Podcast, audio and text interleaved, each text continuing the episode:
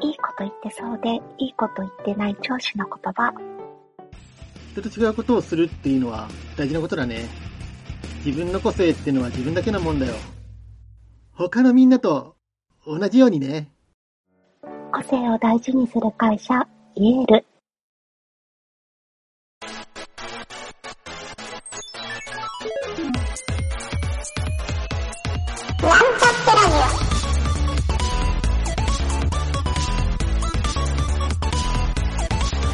この番組は、プログラミング初心者の勉強に役立つ情報をお伝えする放送局です。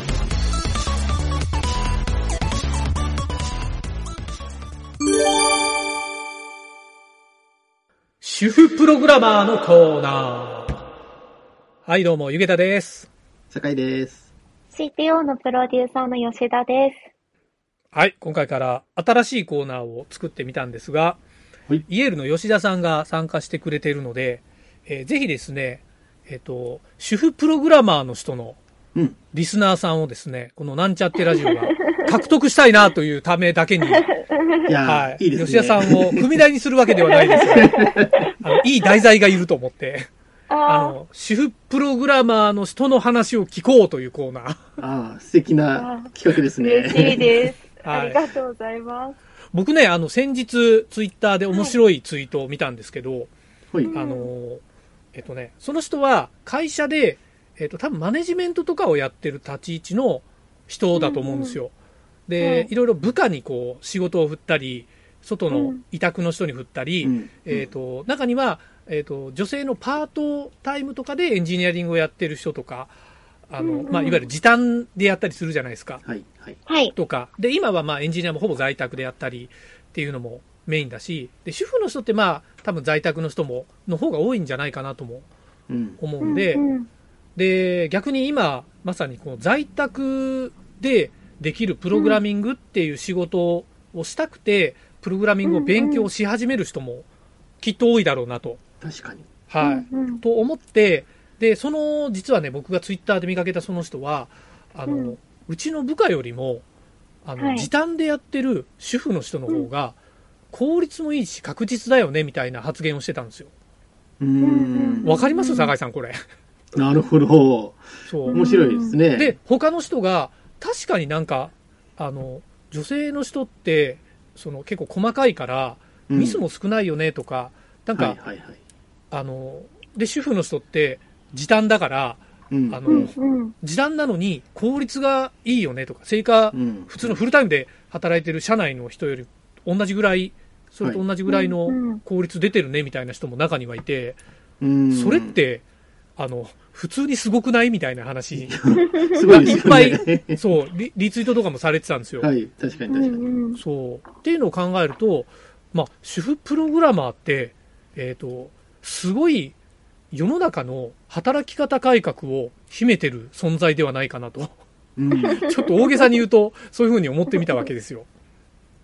はい。確かに。で嬉しいです。そうなんですよ。はい。思った時に、あ、吉田さんだっていう。うん。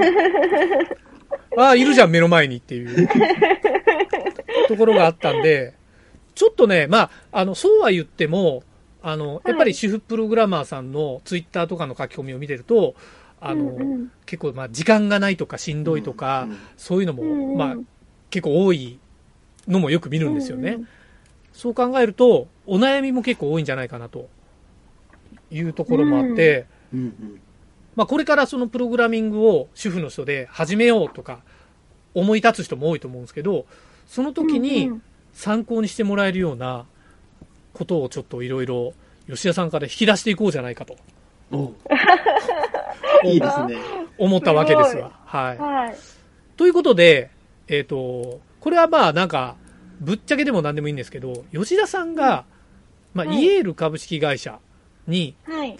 えー勤めて、その、まあ、はい主婦プログラマー、まあ、な、主婦プログラマーっていうのかな。パートタイムっていうわけではないですか、吉田さんは。えっと、時短勤務で週27時間勤務です。なるほど。じゃあ一応、該当ですね。ドンピシャ。はい。は はい。ドンピシャ。やっぱ時短する上で、何か困ったこととか、ここちょっと苦労したとこあるよとか、そういうのあったら聞きたいんですけど。過去に。えー、そうですね。うんちょうど前職は私あの SIR の会社で、はいはいそれこはい。そエンジニアとしてあのバリバリと言っていいのかわかんないんですけどやってたんですけど、はいその時に子供が生まれ、はい。で、そこの会社では、やっぱりはあの、なんていうんですか、クライアント仕事でリリースのはい。時に急に休まれては困るから、現場には置けないっていうことで、はい。あの、教育担当になったんですけど、はいはい。それが嫌で、あの、イエールに転職したっていう経緯があって、はいはい。イ。エールに転職してからは、はい。本当に、なんていうんですか、普通のみんなと一緒で、クライアントの案件も持たせていただけますし、今みたいに CTO と一緒に仕事をするみたいな、結うん。構あの、ハードめのお仕事ももらえてるんですけど、うんその結果を持ったのは、やっぱり時短でもどんな仕事でもできるなっていうのは思いましたっていうのが、ちょっと困ったことではないんですけど。いやいや、すごいねう、ん今のお話、まさにドンピシャな気がするんですよね。うん。だからいわゆる前の会社では、いわゆるもう、現場に置けないっていうか、一線の仕事ができないっていう。うん、そうですだね。プログラマーなのにプログラミングの仕事はもうできない状態になったってことですよね。そうですねなるほどはい。ある意味職を奪われるような。うん。あう決めつけそうでられて、すね。はいバサ。ッとされてしまったと。だから、女性の人ってね、よく、うん。あの、妊娠出産したら、うん。なんとなくやっぱり、一回引退するというか、まあ、期間、必ずね、育休に入らないといけないじゃないですか、絶対に。はい。そう。だから、そういう時に、やっぱり皆さんぶち当たると思うんですよね。その壁というか。んんはい。女性エンジニアの人か。そうですね。寿大社っていうよりは、まあ今時皆さんなんか、あれですよね。子供も大きくなってきたらまた、あの、割と働き仕事を、働くじゃないですか。はい。その時に、なんかスーパーでパートやるよりは、せっかくエンジニアリングをやってたから、うん、ね、そういう技術も活かしてっていう方が絶対いいと思うんですよね。うんうんうん。はい。で、なおかつ企業も、あの、エンジニアが足りないっていう企業って120%あるじゃないですか。そうですね。むしろ言ってない会社は不得だ聞いたことがないんですけどね。エンジニア足りませんっていう。誰かいい人知らないですかっていう。もそんなことしか聞かないですからね。うそれしか聞かないですよね。はい、間違いないです。はい。もう、それで、それだけの、あの、僕に対する電話をお断りしてるんですけどね、最近は。いやいや、でも、ね、そういう時に、主婦プログラマーの人って、ね、普通に、え、案件1個任せられんじゃん、みたいな。のって、すごい、なんか、宝の山だと思うから、イエールさんは、むしろいいとこに目つけたなっていうか、目つけたのかどうかわかんないけど。たまたまだとは思いますけども。あ、イエールさんの社内って、はい主婦プログラマーの人ってどのぐらいいるんですか、主婦プログラマーは、吉田さんだけですかね。あ主婦それはのプログラマーっていう意あ味では。プログラマはいーじゃなくて、例えば事務員の人とか、そういうのはあ何人か、主婦、様々な仕事の方は大勢います。主婦営業の人とかっていたりするんですか主婦、主婦営業。営業はさすがにいないですか？コール営業とかであればいますし、ああ、はいコール営業。ああ、なるほど。はいはい。まあ、サポートとか。サポートとかオペレーションをする人は大勢いますね。はいはいはい子供が小さい。い人もやっぱ大勢いますし、はい、そうですね幼稚園、小学生、低学年とかも大勢いますね。なるほど。はいはいはい。結構そのツイうんッターで、これから、あの、プログラミング始めたいですとか、勉強しますみたいなの僕、すごくよく見かけるんですよ。うんうんうん。そういうテーマで、あの、ツイッターのアカウント立ち上げてるんでそうかもしれないですけど、まあまあでも多いですよね。印象としてもやっぱり多ういですし、ん、よく見ますよね。はい。はい。そうなんですよ。いやーなんかそういう人らの、非常に。で、皆さんなんか、いろいろわかんないから教えてくださいみたいな人多いんですよね。あの、うん。何から勉強したらいいですかみたいな、そういう、あ本当にスタートの人もいますし、はい。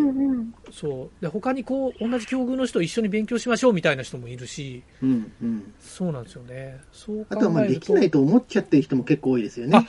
うん。やっぱりそうでですよね。そうですよね。はい、はい、はい。なので、できるんだよっていうことはもうちょっとね、す。うん。あの、知ってもらいたいというか、はいは広がっていくといいですよね。ちなみに吉田さんは、そのお子さんをこう、しゅご出産されて、うん。えっ、と、何歳ぐらいから、その、は、働き始めたんですか？ああ、そういう意味では、私、はい。息子を0歳で保育園に入れていおるので、保育園で？ブランはい、ブランクなしで働いてます。じゃあ本当に出産で病院にいる時ぐらい、まあその前後ぐらいだったんですね。じゃあ。そうですね、息子が、あの、なんていうんです0か、歳あの、そう、はいあの、5月生まれなんで、あの、はいはい4月、あの、なんていうんですか、じ11ヶ月のまで、はいはいはい。お休はいみいただいて、そこから復帰しているので、結構普通の皆さんと一緒なのかなっていう。へえ、すごい。ブランクなし。すそう、ごいですね。1年ぐらいですかね。1年ぐらい、前あ後、ー妊娠期間も合わせてなるほど1年ぐらいです。はあ。結構その、なんか今保育園問題とかもあるじゃないですか。ちょっはいとプログラミングは関係ないですけど、うん。そういうのはあまり問題にはならなかったんですか？そうですね。保育園は割とすぐ、あの入れたのと、へーまあ、あの、コロナで、あの、在宅はい。勤務、なんていうんですか、保育園に行けないとかがあっても、まあ、はいはい。エンジニアはもう在宅が多いので、あの、在宅で息子を隣に置きながら仕事をするっていうはい形で、はいはい。特に問題なく、働きやすく働かせていただいてます。なるほど。やっぱり、そうですよね。皆さんそうなりたいと思って、プログラミングをうんうん学習しようと、うん、これを聞いたらなおさら、ちょっとモチベーション上がるかもしれないですね。上がるんじゃないですかそうでね。すね。そうですね。うんいやー、ちょっとぜひね、あの、うちのリスナーさん、比較的男性でしかも湯気だと同年代ぐらいが一番多いみたいなんで、あそうなんですね。あの、ぜひちょっとね、女性層を増やそうかなという、あ新たな試みの。ぜひぜひ。いやいや、なんか、でも逆に、ちょっと吉田さんに質問したい人とかもね、なんかそういうお便りをもらえると、これからね、その、困りそうな人とか、今まさに困ってる人みたいなのも、きっといらっしゃると思うので。ね、なんならですよ、なんならですよ、あの、いや、イェールで働きたいんですっていう人もいるかもしれないですけどね。確かに。そうですね。もう、い持ってこいじゃないですか。採用活動してる酒井さんにしてみれば。そうですね。まあまあこ、これから学習する人はちょっとわかんないかもしれないですけど。なんかむしろね、あれですよ、エンジニアをやっていて、えっ、と、さっきの、その吉田さんみたいに引退退をしちゃったはいうん主婦の方。うんうん、で、もう一回、こう、うん、リベンジはちょっと言葉が違うな。もう一回やっぱり、プログラミングで。はい。そうですね、うんうん社会復帰したいっていう人、うんこういう人は結構、イエールにとってはウェルカムなんじゃないかなっていう。うんうん非常に来てほしいですね、そういうぜひ方には。ぜひ。なんかね、新たな、その、なんか採用紹介会社にない新たな道が作れるかもしれないですね。この番組を通して。素敵セカンド。キャリアというのかわかんないですけどね、その、はいはいはいはい。一旦こう子育てとかで抜けたけども、うんもう一度こう活躍したいみたいな方は、素晴らしい。はい。きっと輝けると思うので、ね、うんいいですね。はまあなんかこうね、そういう主婦エンジニアの友の輪ができるといいですね。そういうのああ、を嬉て。しいですね。いいですよね。助け合えるって一番いいですよね、そういった仲間内でそうですね。ね同じ境遇の人がいっぱいいるってやっぱり、ちょっとね、すごいホッとするというか、うんううんんうん。自分だけじゃないってすごい重要な気がするんですよね。うん。はい。いやー、ちょっとなんか、いいコーナーになりそうな予感がしたので、いいですね。また、ちょっと。ね、うん、次回も、いろいろ質問を考えます。あの、ぜひぜひ。はい。というかねこれぜひ、リアルな主婦から質問をもらいたいですね、本当に。もらえるとね、いいですよね。ね、結構お答えできそうな気がしますね。本当ですね、本当ですね。はい。という感じで、ちょっと第1回、いろいろ有意義に聞けたと思うんで、吉田さんありがとうございました。ありがとうございまありがとうございまし。したたまたよろしくお願いします。はい、ぜひぜひ、よろしくお願いします。よろしくお願いします。では、終わります。お疲れでした。はいありがとうございました。